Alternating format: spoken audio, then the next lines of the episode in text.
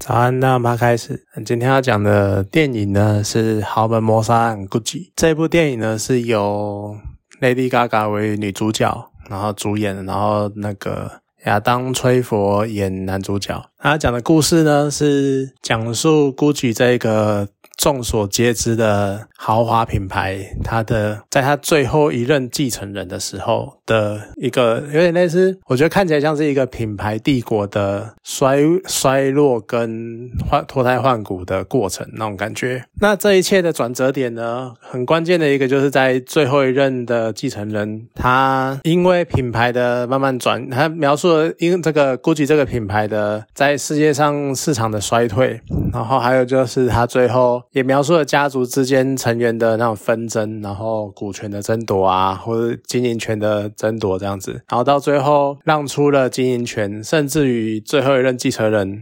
还被前妻雇佣暗杀这样子。那其实。电影里面他没有去讲述整个 GUCCI 帝国的经营，他没有在描述那一块，他甚至于设计的部分也只有带一点点，因为 GUCCI 是时尚界的代表嘛。可是他在这方面，在服装在时尚界这边就只有一点点描述，就大概带出几个重要人物，譬如说那个汤姆福特这一个很有名的设计师，然后带出来，然后让他去做延，他让他去做后续的延续，然后还有就是那个收购 GUCCI 的集团。这样子，反正所有的剧情的重点呢，都集中在最后一任继承人，也就是亚当·崔佛饰演的 Mauricio Gucci，然后以及他的老他的前妻由那个 Lady Gaga 饰演，在他们夫妻俩的从相遇，然后到最后的谋杀案的结局，而且甚至于我觉得有趣的点是他呈现的方式，因为呃，可能很多人看过柯南呐，柯南他有一句名言。也不不是柯南名言，是很多人在描述柯南的时候有一句名言，叫做“鼻屎般的杀机，汪洋般的杀意”。所以很多人都会讲说什么，就是一点点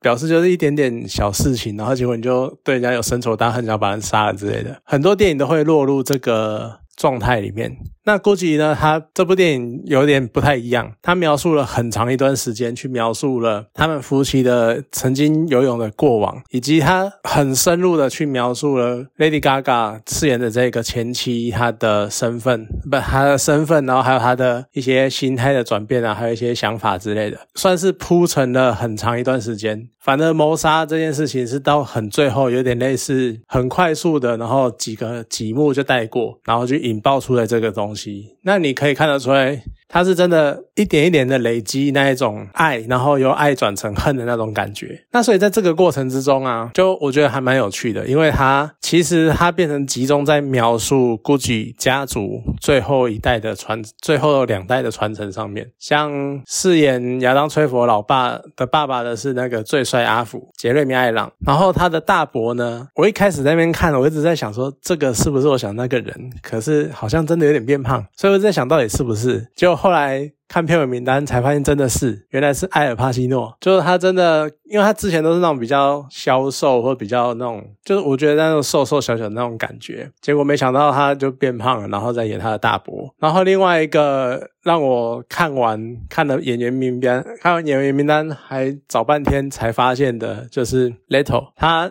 有演演那个 m o c i l o 的智障表哥 Paul 这样。那他其实把透过这几个角色，然后玩。算是蛮完整的去呈现一个豪门企业它的内部的一些各种问题，然后还有譬如说争呃继承权的问题，然后还有爸爸对儿子的期待啊，结果儿子不服他的期待，硬要跑去找其他女人，要违背他的期待之类的，然后还有最后的爱啊，或者是之间经营权的纠纷啊之类的。其实他前面花了很长的篇幅在讲述这些事情，而在 GUCCI 的最后，GUCCI 家族的最后的这一段历史呢，Lady Gaga 是。演的 Gucci Mr. Mrs. Gucci 就古驰夫人派翠西亚，以她为一个算是蛮重要的主轴去串接整个故事，所以故事一开始就是从派翠西亚她在她的家庭工作开始，那她原本只是一个货运公司老板的女儿，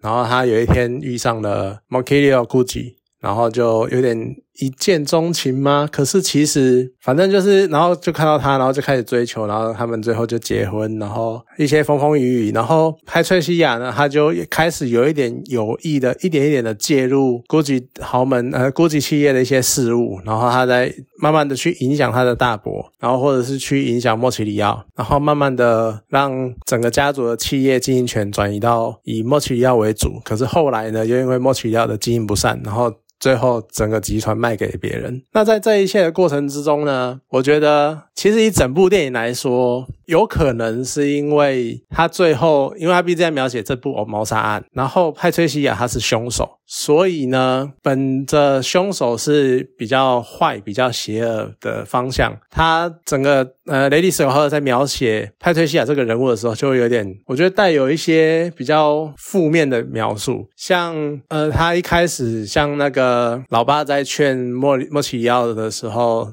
在跟他讲说，呃你要。注意这个女的，因为我觉得她就是要为了你的钱而来的。莫里奇奥，他就。不以为意，然后还是要跟他在一起。可是慢慢的呢，派翠西亚他就开始去间接或是直，甚至于是直接的去影响他们家族的一些决策权之类的。就是他描述的角度有点把派翠西亚描写的有点像像坏人，或者像就坏像坏女人，他想要来掌握一切的那种感觉。然后甚至于去要巫术，然后干嘛？那当然我们并不得知他到底实际的情况是什么。可是至少电影呈现出来是这个样子。那这个时候就要。讲啊，一个关键的因素就在于 Lady Gaga 的演技，我觉得她真的是蛮厉害的，因为。好，毕毕竟你的方向，你整个电影的走向已经是这个样子，所以拍摄下来就已经是那个样子。那 Lady Gaga 把那个样子演得很好，就像他原本一开始只是觉得亚当·崔佛演的莫奇里奥、莫里奇奥是一个帅哥这样子，然后就想要搭讪这样。可是你一听到他是 Gucci 家的人，他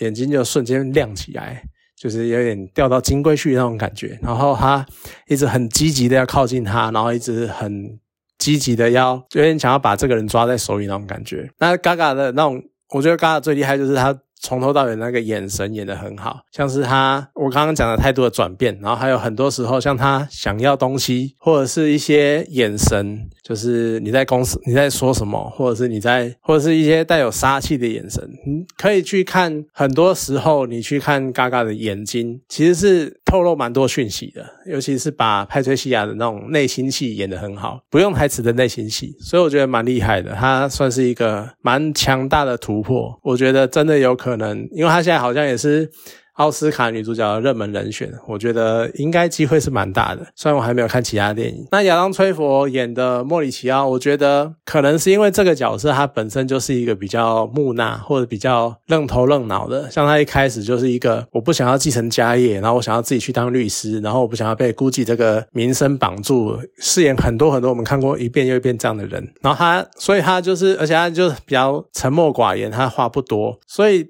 从头到尾，他的表情可能就那几个，然后也没什么高低的情绪起伏什么的，然后就只会有点，比如说畏畏缩缩，或者是呃，人家讲什么你就呵呵好啊笑啊，那就是有点都会有那种半推半就的那种感觉。所以可能因为这个角色的样子是呃形象是这个样子，所以没有给亚当·崔佛多大的表现空间，他所以感觉好像没有很亮眼。可是其实我觉得他把那一种尴尬，然后或者是被动。演的很不错，有一点像是被派翠西亚操控的那种感觉，然后到最后，他终于。先是摆脱了爸爸的操控，然后跟派翠西亚在一起，后来又开始觉得派翠西亚操控他，然后所以他最后又摆脱派派翠西亚，然后就开始过自己的生活，然后还找了个情妇，然后好像过得很开心，结果没想到因为经营不善，然后公司的企业又倒了，就是卖给别人，他自己再也没有经营权了，所以他那种失落，然后到最后被枪杀这样子。其实我觉得他演的还蛮那个角色还蛮跟能够透露出那个角色的样子，就至少你可以看得出来他。他的人物设定跟亚当·崔佛表现出来样子是有有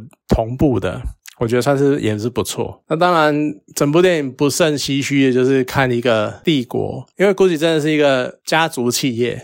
我觉得很有趣的在于，那个一开始协助的那个企业主在要跟亚当·崔佛谈就是大家买股权的事情的时候，他那边讲说什么？估计不一样，估计是家族企业。可是你看到最后，电影在最后的时候有。用文字交代一些后续。最后一句话是：今日 GUCCI 品牌名下没有任何 GUCCI 家族的成员。我觉得这真的是一种很